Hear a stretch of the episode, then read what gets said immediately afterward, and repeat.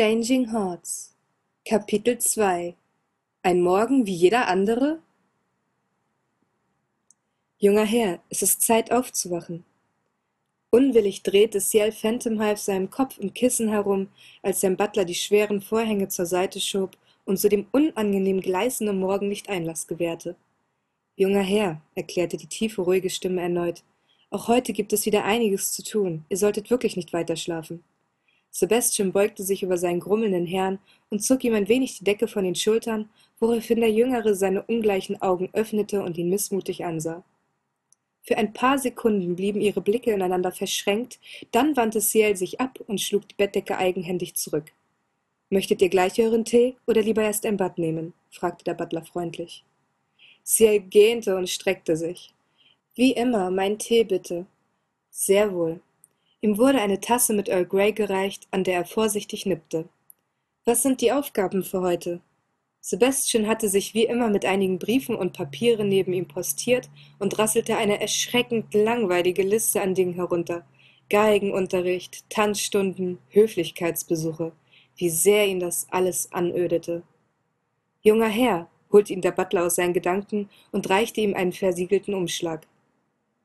Jetzt war Ciel doch interessiert. Ein Brief von Ihrer Majestät. Um welch schmutziges Geschäft es wohl diesmal ging. Mit einem Brieföffner aus Messing zerbrach er das Siegel und besah sich den Inhalt des Schreibens. Eine Mordreihe. Es waren bereits drei Männer im Alter zwischen achtzehn und zwanzig auf grausame Weise umgebracht worden. Noch hat die Bevölkerung nichts davon mitbekommen, und der Wunsch der Königin war es, dass dies auch so blieb. Sebastian, mach mir die Wanne fertig und dann sorge dafür, dass die Kutsche abfahrbereit ist. Der Butler verbeugte sich leicht. Yes, my lord. Ciel sah ihm nach, wie er das Schlafzimmer in Richtung Baderaum verließ. Dann seufzte er und stellte seine Tasse auf dem Nachttisch ab. Er zog die Beine an und umfasste sie mit seinen Armen.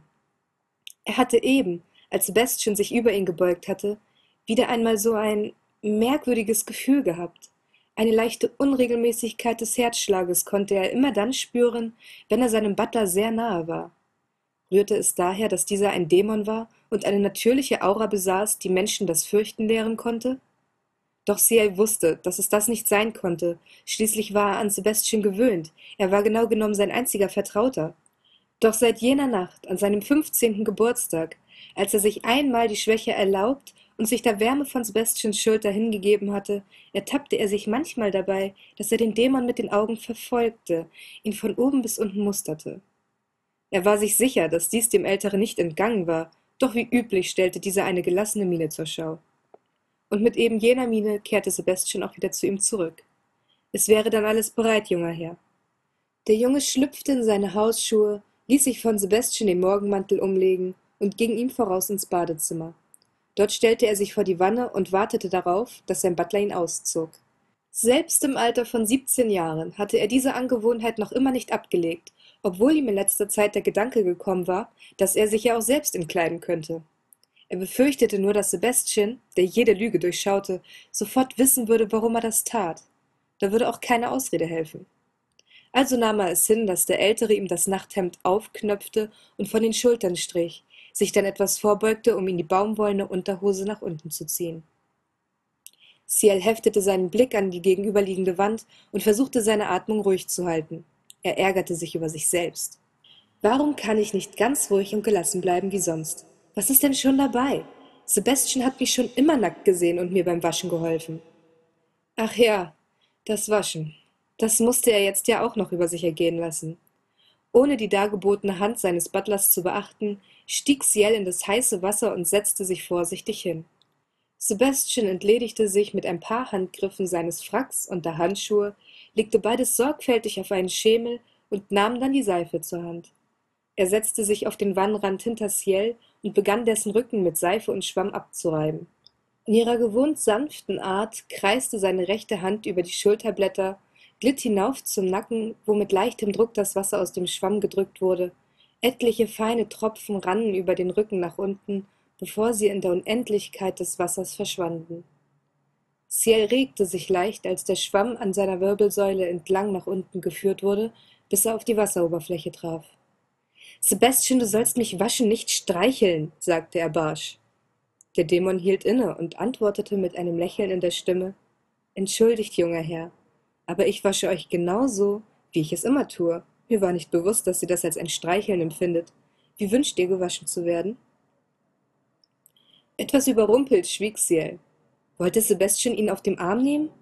Er hatte schon einige Male gedacht, dass der Butler beim Waschen länger auf seiner Haut verweilte als notwendig, aber heute war es ihm besonders aufgefallen. Fast als würde er ihn massieren. Und das sollte sein übliches Prozedere sein? Er brummte. Mach einfach weiter, Sebastian. Wie ihr wünscht. Sebastians Mundwinkel wanderten automatisch wieder nach oben. Erneut tauchte er den Schwamm ins Wasser, wusch Ciels Arme und seine Seiten und ging dann um ihn herum, um ihm seinen Oberkörper von vorne einzuseifen. Als er beim Bauch anlangte, streckte der Jüngere seinen Arm aus. Gib her, ich mach selber weiter. Das war zumindest nichts Besonderes, schon lange, genau genommen seit seinem fünfzehnten Geburtstag, wusch er seine empfindlichste Region selbst. Sebastian überließ er es dann, seine Beine vom möglichen Dreck zu befreien.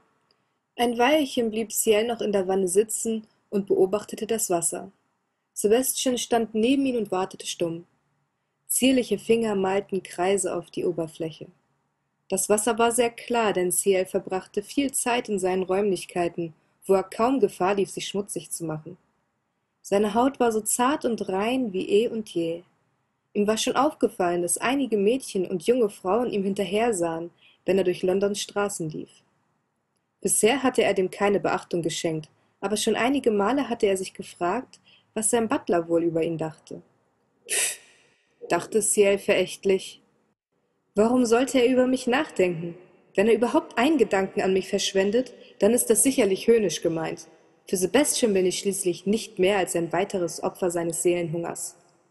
Wie um die störenden Gedanken zu verscheuchen, schüttelte Ciel seinen Kopf und erhob sich. Sogleich fühlte er Sebastians Hände an seinen Schultern, die ihm ein großes Handtuch umlegten. Er griff mit beiden Händen danach und hüllte sich leicht zitternd ein. Dann nahm er Sebastians rechte und stieg aus dem inzwischen lauwarmen Wasser. Auf dem Badezimmerläufer stehend ließ er sich von dem Schwarzhaarigen trocken reiben. Er verfolgte mit seinen Augen Sebastians Bewegungen, doch als sie unter seinem Bauchnabel ankamen, hielt er ihn erneut auf.